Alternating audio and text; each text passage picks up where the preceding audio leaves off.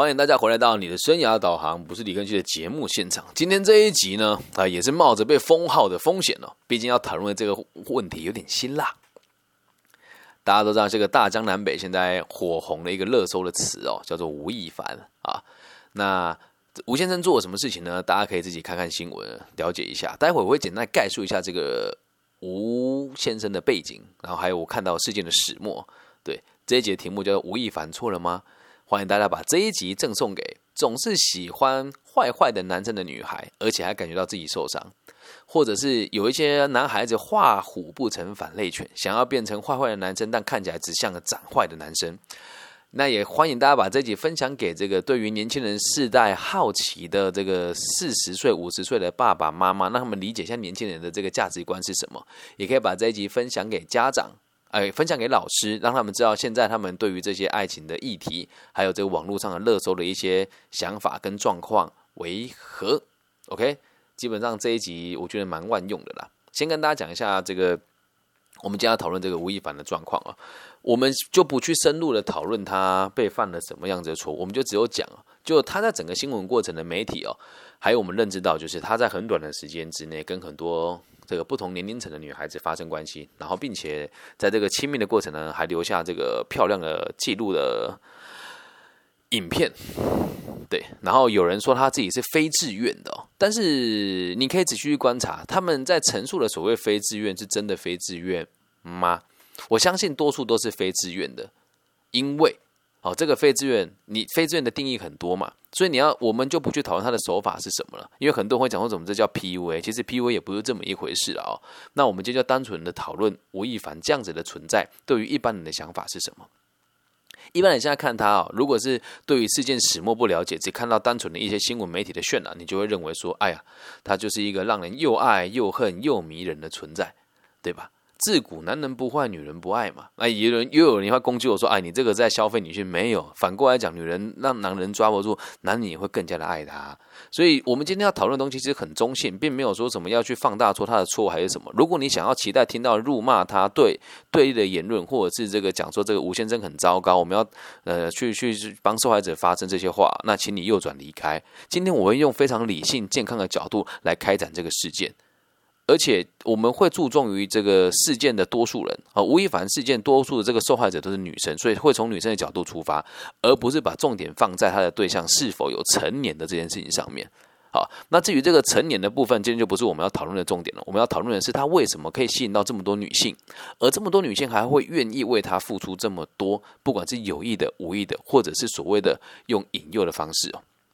那在开始之前，不妨问问你自己哦：如果你是男生，你会想要成为吴亦凡吗？我就很认真的问你哦：如果你是男生，你要你你有机会成为万人迷，可以站那个那么多人的舞台，然后可以对这么多有权有势的这个 hip hop 圈的人给他项链，然后大家可以追捧你，然后你的坐拥这个上万粉丝，然后代言那个就有多少收入，又帅，身材又好，你会不会想要成为吴亦凡？然后如果你是女生哦？你是女生哦，你的生命当中如果真的有机会遇到吴亦凡这样子的存在哦，你会不会愿意跟他留下一段可歌可泣的爱情故事？那你会想要遇到他吗？这个其实我们大家心里面都有答案呢。人性这种东西哦，也不能讲贱哦。你是男生，你就一定会想要变成那个样子啦，没有人不要的啦，肯定会的啦。当然我就除外了，我们这种已经当了爸爸了，也风花雪月过，都知道那种东西其实都不长久，而且到我们这个年纪哦，体力也没那么好了，不能应对那么多人的 风风雨雨，所以大部分人都会觉得，哎，成为他这个样子其实不差。但你敢在公开场合说我想要跟他一样吗？不敢啊！为什么？人家会骂你啊，人家会说你糟糕啊。可是这不是大家都想要的吗？是啊，那女孩子更有趣了。你就去问问看，你身边这个已经结婚的爸爸妈妈，你问说：“妈妈，请问爸爸是你的最爱吗？”妈妈肯定跟你说：“哎，这倒不一定，因为通常最坏的那个都不是和你结婚的那一个。”我们在年轻的时候也谈过很多这种恋爱哦，嗯，在我年轻的时候确实也算是还蛮风流的。我就在当时问这些女生说：“那我不能跟你这个长期的交往，你怎么还愿意跟我有这个亲密的关系呢？”她说：“我也知道跟你不可能长久下去啊，但和你在一起就是很开心啊。”好。那我只能说运气好了。当时如果有人说我引诱他们跟我发生这些亲密的关系，我也有可能会被告的。这东西本来就是很双向的事情，所以我今天并不是要检讨受害者，不要再说我检讨受害者了，没有，我只是说大部分对他的印象是这个样子，会愿意跟他产生亲密关系，跟跟跟他攀上关系的人大有人在，能够理解吧？好，所以这一集要送给哦，曾经被伤害过的你。正在伤害别人的你，不小心伤害别人的你，正在为此事义愤填膺的你啊啊！正在准备烧掉吴亦凡海报的你，还有羡慕吴亦凡的你哦。我们不管吴亦凡在真实的状况之下像不像他在这个荧幕前面的这么有才华，但是他的存在会给大家几个这个共同的形容词跟想法：帅、坏。大家都喜欢，很有魅力，很有钱，很有权利，然后被关注到这个名气也非常的高。只要符合这些需求的人，不管是男性还是女性哦，只要走入爱情或是性的关系或是亲密的议题上面，我们都会知道这样子的存在，多数都是让我们抓不住的。那问题就会存在于这个地方哦。那大家都知道是抓不住的状况，那为什么还会前仆后继的？去跟吴先生产生关联，或者是和他有更多亲密的关系。而在本次的事件当中哦，我们讲多数的受害者，也不用讲受害者了，就多数会跟他产生关联的，也都是女性。那有一部分呢，甚至是还没有成年的部分，我们就来分析一下，为什么有这么多人愿意跟吴先生为爱鼓掌，还有跟他研究生的这个问题，原因到底是什么？总共有五个关键点。也希望大家去想一想啊，很多人就会讲说这个在 PUA 人家啦。只要你心里面没有对某一个人有这种特殊的需求跟要求，你也不会被 PUA，你也不会被操控，你也不会被诱惑嘛，对吧？好，五个点，第一个点就是最肤浅的，他长得帅啊。那为什么女生会喜欢跟长得帅的人发生关系呢？或者是跟他有进一步的亲密交往呢？因为优生学啊，在这个研究生跟为爱鼓掌的目的哦，潜意识里面都是为了要产生下一代。而一个人的外观长得越顺眼越好看，你心里面就会暗示自己，以后我们生出的下一代就会越漂亮越好看。这是为什么人会喜欢长得漂亮的异性，理解吧？在第二点是 money，他非常有钱，rich。那为什么人会喜欢跟有钱的人发生性的关系，或是建立爱情的这个连结呢？因为你会知道一件事情哦，嗯，会让你们可以承担更多风险。那这个风险不是只有让你们，也可以让你可以承担有能力承担更高的风险哦。其实是这个样子，就算我今天被这个人占便宜了，最起码他可能还会拿钱解决问题，这是最坏的想法。但潜意识里面一定有这种认，一定会有这种认知。另外一种说法是，我跟他如果未来有关系的发展的话，只要钱不能解决的问题才叫问题，这样能够理解吧？所以有钱也会让人家对你的这个爱跟性的这个欲望呢提升更多一点点。接下来，幽默跟可爱，他不是唱那个歌吗？哎，我的面又宽又好吃，那个 这是什么一刀削面那个顺口溜啊？幽默又可爱，这不是我个人不觉得他幽默可爱啊，但是我有很多学生都是他的粉丝，在以前听他说啊，那好可爱啊，唱那个呢，唱老师好酷哦，他们对他的爱也不能说盲目了。我有很多学生都很迷他，那这些也是我问他们，他们喜欢他哪些地方？好，幽默可爱，为什么人家会喜欢一个人幽默，喜欢一个人可爱呢？这会让你们两个，或是让你自己在无能为力的时候，可以看到希望。人的幽默感不是放那个平常的那个插科打诨啊，开开黄腔啊，讲讲小段子啊，不不不。而是得用在你人生遇到问题的时候，还可以用很幽默的角度来看待这些事情。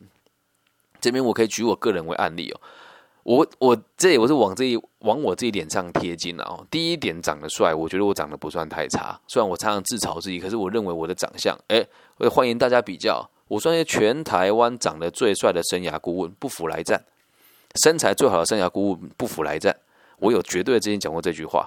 所以我长得不算差。第二个有钱，我不敢说自己有钱，但是我的收入呢，肯定比一般上班族还要来的弹性很多。好，然后在第三个幽默可爱哦。我人生出了车祸，在床上躺那两那两年，知道多痛苦吗？我一直也都喜欢运动嘛，那两年就是让我接受了我不能再好好的奔跑了这件事情。我这个身高一米七三，我可以直接两步起跳之后。很勉强的灌篮，所以我的对自己的体力是非常的有信心的。而当时我在拄拐杖，这两年几乎都在拄拐杖，我就会常常会就是推轮椅出门，然后推轮椅出门之后，人家就跟我说：“哎呦，你这样怎么办？”我都会说：“我现在出门都开车，我是这个这个我们这个张南路这一带的这个冯迪所玩命光头，所以我每天都开跑车出门，幽默可爱啊。因为他会看到你在绝望的时候，总是为自己的人生充满希望，用乐观的角度来看待未来。好，在第四点呢，叫做有名气啊。那吴亦凡的名气是大家都知道了，就连我们在台湾可能也会觉得，哎，这怎么唱老舍什么东西啊？就可能会有这种批评，但我们也都知道他是谁。对，那有名气哦，这个地方就有趣了。很多人会喜欢跟有名的人混在一起，目的只有一个，让自己可以被更多人看见。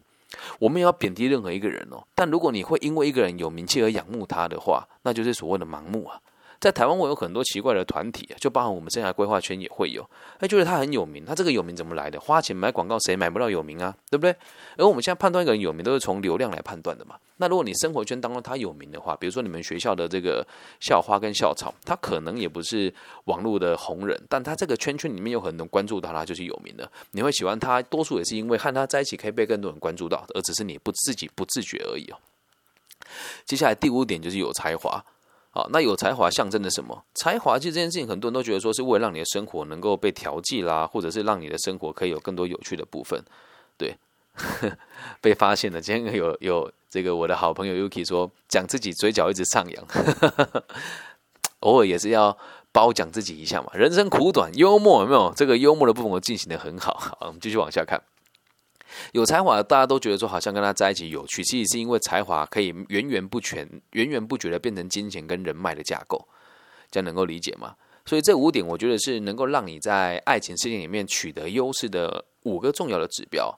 那有人就会讲说，那你这么认真是为了女生吗？就昨这是在这几天，很多人在这个 Clubhouse 上面讨论这个问题嘛。就有人跟我说什么，我这个就是为了推倒女生才要这么认真追求这件事情呢？没有，对我来讲，和女生发生亲密的行为只是副作用而已，它并不是我人生主要的目标。但话说回来，为什么那么多人会喜欢跟有这两这五个要素的人发生这个关联，或是有爱跟欲望上面的交流，也都是来自于这些关系哦。这样能够理解吧？所以，如果以上面五点会想要跟一个人发生这个更多的关联的时候，就代表着他跟他交往的这些女孩子很需要别人的认同，也很需要别人的保护。这个是很正常的事情啊，懂吗？这个是很正常的事情啊。每个人都有这样子的优越目标嘛。那最近他会发生一件事，就是他在年交的时候，他开始会抖出他的好朋友，比如说另外一位灵性知名的艺人也被拖下水了。哎，那我这么说好了。以前我就是在中台湾做这个夜店跟活动主持的人，很多这些艺人私底下的生活本来也就是真的是相当的精彩又引人入胜，对吧？就像前阵的这个罗先生的新闻也都是一样的。那这些事情为什么今天要跟大家提？还有一个很重要的原因呢，要让大家知道，如果你是女孩子，你是受害者没有错啦。但是为什么你会有这样子的需求？我得先讲，因为我们有被认同跟被保护的这样子的需求存在。所以，我们也会希望用最简单的方式来达成优越的目标。诶，这跟我们这个在节目一直在谈的个体心理学、个体心理学是有关系的哦。优越的目标就让别人看到，进而对群体产生影响，这是每个人都会做的事情。而透过跟某个有名气、有钱的人发生了这样子的关系，你自己就可以觉得得到这个目的。你不要急着反驳我，也不要急着说我这个检讨受害者。我已经讲的不是受害者，我已经讲是一般会对这些人产生兴趣的。人，这样能够理解吧？只是这样做的方法是不对的，懂吗？那我们在最近这集有提到，其中一集有提到犯罪，犯罪原因是什么？想要用最轻松的方式得到这个你想得到的东西，而这样子的程度之上，你你自己虽然是被害者，但是也是你自己产生的这样子的认知，你才会跟这些人产生关联，进而让人家有机会来伤害你。所以对于受害者，我我自己也是深表同情的。所以很多人都会误会我说我在检讨受害者，不是，我只是在替大家跟替他们自己找出你真正会变成这样子的原因是什么。这么做我也很吃力不讨好，但是我毕竟是个教育者啊，这种话我不说我会吃不下，我会睡不着的，理解吗？好，很多人呢都会因为这样子而做出去倒贴这些人的行为，但这个都不是正确的哦。记得很多人说这样子很正常，但真的是正确吗？不正确了。而真正的爱情哦，不应该是不对等的，这就是另外一个问题了。你之所以会被 PUA，之所以会被诱骗，就是因为你们两个之间是不对等的。昨天就有一个人，也不要说强词夺理，他跟我说，这个在北京大学有一个很有名的案例，一个一年级的学妹跟一个四年级的学长都是法律系的，然后这个一年级的学妹被这个学长 PUA 了之后发生什么事情？他说：“李先生，你请你告诉我，这两个人都是学法律的，他们有哪里不对等吗？”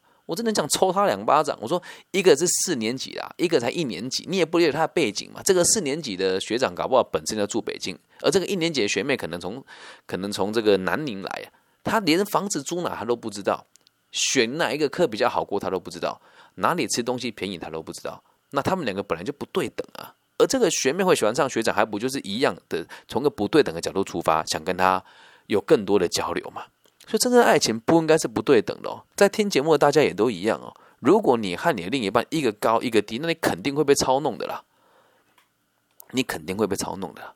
他说：“我我就喜欢人往高处爬。”哎，这不叫人往高处爬，人往高处爬是你和你的伴侣一起成长，而不是一个人好一个人差。如果大家有兴趣的话，可以看最近有一部这个电影叫做《波卡武神》，哎，波卡武王哦，讲的就是这个。庞氏变局，还有这个男女之间的不对等的关系，大家有机会可以看一看哦。所以，真正的爱情不应该是不对等的。仔细观察这个无心艺人这个事件当中哦，多数会跟他发生关联的这个女星或者是女性，在名气上、年龄上、经济上，都和他有着一大段的距离哦。很多甚至是还没有拥有成熟的思想，又或者是还没有达到这个成熟的年龄。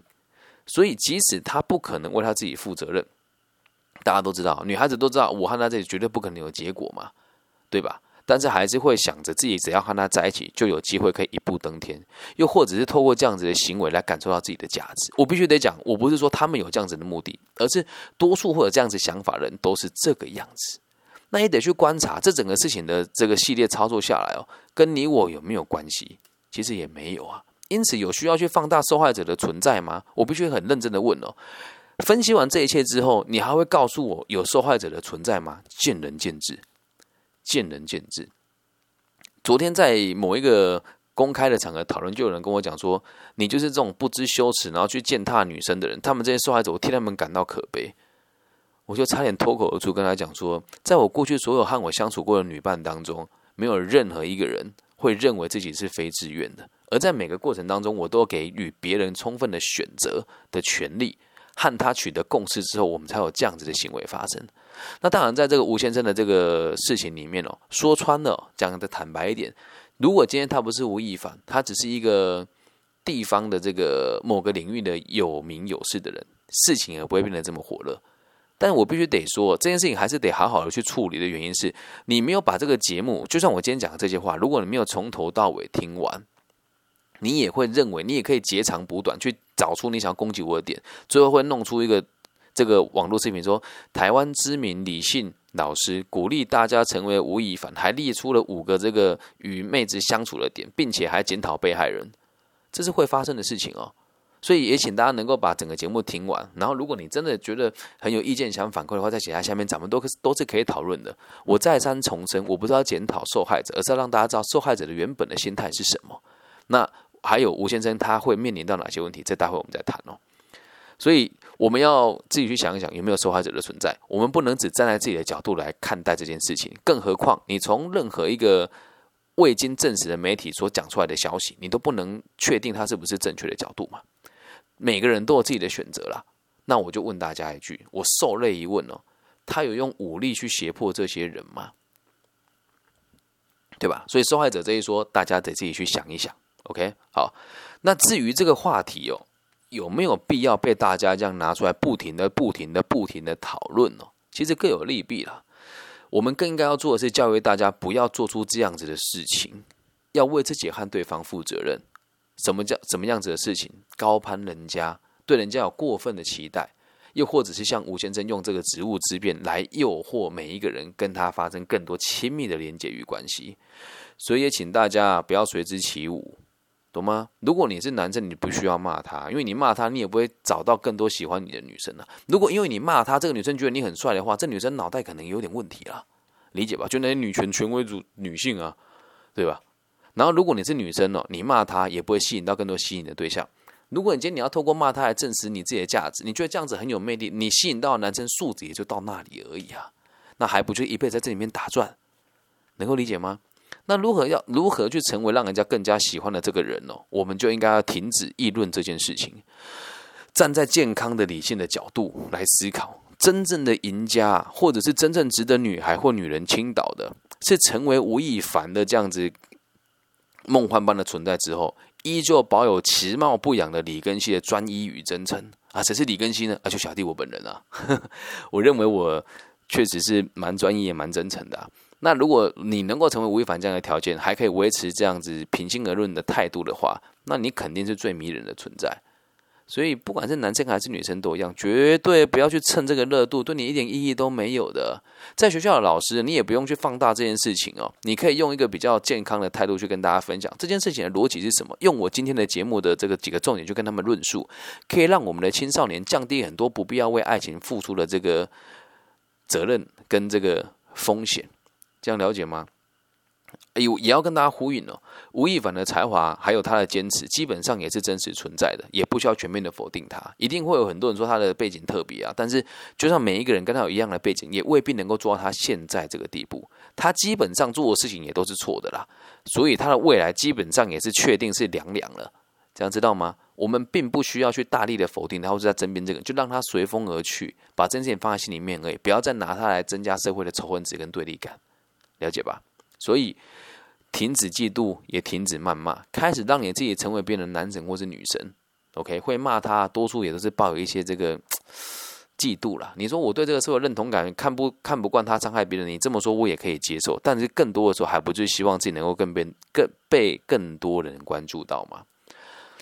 我做这一集哦，基本上我也不奢望在台湾会有人听的，因为现在台湾的环境，大家都喜欢听这种针锋相对的。对立的、谩骂的，最好是要能够去诋毁人家的东西，大家才会想听。所以这一集做了，本来就没有任何商业的考量，也因此没有任何人敢赞助我的节目啊，这也是实话，无所谓啊。但这是我要做的事情，我必须得让大家理解真实的样貌是什么。至于你听不听，或是你想要分享给谁听，这都是你的决定。还有一点，就算你认同我的想法，你也不需要跟别人讲你认同，因为像我这样子的存在，在社会上本来就很容易被排挤。理解吗？我个人是很享受被排挤的，因为会排挤你的人通常智商也都不高，这是我的肺腑之言，理解吗？所以你跟别人分享这一节的时候，你也不用跟别人讲说你认同我的想法，你说我觉得这个想法蛮特别的，你可以去思考看看，理解吧？好，那如果你想让更多人喜欢你的话，你可以这么做，基本上只有四件事情：运动、阅读、写情书跟爱你自己。运动要有自律的能力啊，小弟弟本人我三十三岁，但体力还可以。虽然体脂率有点高，但我一只腿瘸了嘛，我还是会定时的运动，会让我维持这个良好的代谢跟身心健康。再阅读，读什么？呃，个体心理学、被讨厌的勇气、自卑与超越，啊，这些书，如果你懒得读或者读不懂，在我的节目里面全部都有免费赠送给你，好吗？免费赠送给你。这最近有人问我说，啊，就是我的同行啊，也可能要看我，我宁愿相信他在提醒我说，哎。李老师，我最近看你在网络上念书，这没有版权的问题吗？我就说欢迎大家逐字去查核。嗯，我绝对没有任何一段是一模一样的，都是再次过了。所以也让大家知道，如果你读不懂，就来读我的频道，都是没有问题的。最后，呃，第三件事情，写情书，写什么情书？告诉对方你欣赏他，你希望他也告诉你，你有没有值得他欣赏的地方。接着告诉他，我想要跟你有更多的相处的机会。就这样。那至于如果你们想要听我教你怎么写情书呢？你可以私讯我，或者是请我再制作一集。这个部分我在东海大学授课的时候，我有开过一堂课来教大家写情书啊。这个情书不是什么啊海枯石烂山盟海，誓你是我的冰淇淋啊！不不不不不，不是这些东西哦。很真诚的告诉对方你欣赏他，欣赏他什么地方？那你希望他，你希望了解他有没有欣赏你的地方，让对方知道他的存在对你来讲是耀眼的，这样就足够了。最后一件事叫爱你自己，把焦点放在你自己身上。如果你不爱你自己，还有谁会爱你啊？对吧？我超爱我自己的，我觉得我这是完美的存在，我很肯定我自己的。所以，我对于那一些不喜欢我的，我就很纳闷：你怎么不喜欢我？脑袋坏掉吗？不管是嗯异性、同性或是同行都一样。很多人说我不喜欢李根熙，我就好奇你为什么不喜欢我啊？我找不到讨厌我自己的理由。诶，我对人真诚，又努力，又付出，然后又学识。不能讲渊博啦，但至少每一句话都能够讲出引经据典，然后也对每个人都负责任，也幽默，也大方，然后也对这个社会有一定程度的贡献跟理解。我很我很爱我自己啊，所以希望你爱你自己多一点。还有你在谩骂别人的时候，某种程某种程度上也是在谩骂你自己啊。吴亦凡渣男啊，这个罗先生那这个时间管理大师很糟糕。反过来问呢，你跟他一样的身份地位的时候，你管得住你自己吗？还有，那为什么人家那一群女生你不在其中一个呢？因为你连搭上这个边的资格都没有啊，理解吧？有人会说我很毒舌了，但这也都不是毒舌，都是事实啊。所以，像当我看到某些人的感情状况的时候，我从来都不去议论这，不去议论这件事情。但今天这件事，我必须得提的原因，是因为在整个媒体上面，还有网络上面，没有多少这么平心而论又这么的客观的来分析这件事情。而在目前的这个教育体制里面，也没有多少人去把这个东西拿出来说。可是，它就是每天都在流传的东西呀，这样能够理解吧？所以啊，如果你因此受到伤害，或者你曾经受过这个伤害的话，你就应该让自己过得更好，蜕变以后找到更好的另一半。千万不要抱着受害者的角度来让自己更好，也不要抱着说什么我要好给他看，没有必要，他根本就不会鸟你了，知道吗？你想要说我要过得比他好，这就是谈层次的开始，没有必要。就跟自己讲，我做的这些都是为了我自己而已，我没有想要让你难过。有人说我要活得很优雅，活得很有自信，那对方才会觉得后悔，不需要后悔啦，懂吗？只要你。好了，那他对方就后悔了嘛？那你说站在我角度，我会希望我的每一个前任的女友后悔吗？不会，我多希望他下一个爱他的人可以比我更加的爱他，千万不要后悔。我过得好，他也不需要后悔啊，理解吗？再来反过来讲，就算他后悔了，我能跟他在一起吗？也不行啊，那还不是站在伤害别人的角度，一点意义都没有啊。所以跟大家分享了，没有过不去的坎，杀不死你的，都让你我更坚强。但你要问问你自己啊。当初为什么给别人机会伤害你呢？希望大家都可以找到自己的真爱。那以上呢，就是今天这一集的全部的内容。希望大家都可以在这里面学习到、跟看到、跟理解到你真正在爱里面的需求是什么。不要随着这个网络上的议题就跟着谩骂，也不去理解整个事情的来龙去脉跟始末，就跟着大家一起否定某一个人。那也不用特别去说要帮这些受害者做些什么事，因为说一句更坦白的，你也什么事情都做不了啊，懂吗？这样子的频道跟这样的节目在社会主流是不会被看见的。我只能说在台湾是不会被看见的，但在世界的其他角落，很多人对我的想法是很赞同的哦。然后我再跟大家分享一下，就是现在我的排名有在台湾的前二十，在心理类别里面了，然后在大陆地区是在前一百二十名，对。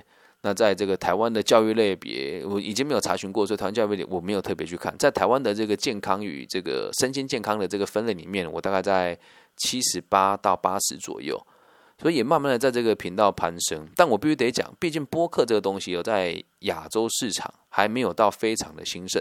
如果大家有机会想跟我聊一聊什么叫做能够赚钱的播客的行为，我会很乐意跟大家分享。那如果大家有兴趣，就是也到这个不同的世界角落去和不同的播客交流，或者制作一个有深度的播客的节目内容，也欢迎大家能够找我洽询。那如果你是台湾区的朋友呢，你就可以直接私讯我，从 Facebook、Instagram 或是 Clubhouse 的小飞机，我都会回复你。那如果你这是第一次听到我的节目，对我很陌生的话，可以看看我的这个履历里面哦。我有写我的本名啊，小弟本人我行不改名，坐不改姓，就叫李庚希，木子李，甲乙丙丁戊己庚辛的庚，然后王羲之的羲。这个 Clubhouse、IG 这些平台都可以找到我的。那如果你对我的这个背景有疑虑的话呢，欢迎大家到各个不同的这个立案单位来查询这个名字。都可以知道，我是用我本名跟用有逻辑的事情在说话的。从今往后，网络上任何一个专家，只要做不到这一点，基本上就不足以采信他给你的建议。这样能够明白吗？那如果你是大陆区的朋友，在网易云频道下面留言，我都看得到，因为在大陆区目前就只有网易云独家可以播放我的节目，在这边留言我都会看见的。那也希望大家给这个节目多一点反馈，毕竟我人在台湾，但是我观察全世界的每个角落，会针对不同的。地区做出不同的节目内容，那也会看每个地区对我的反馈，哪个地区对我的反馈比较多，我就会针对这个地区再多做一点节目。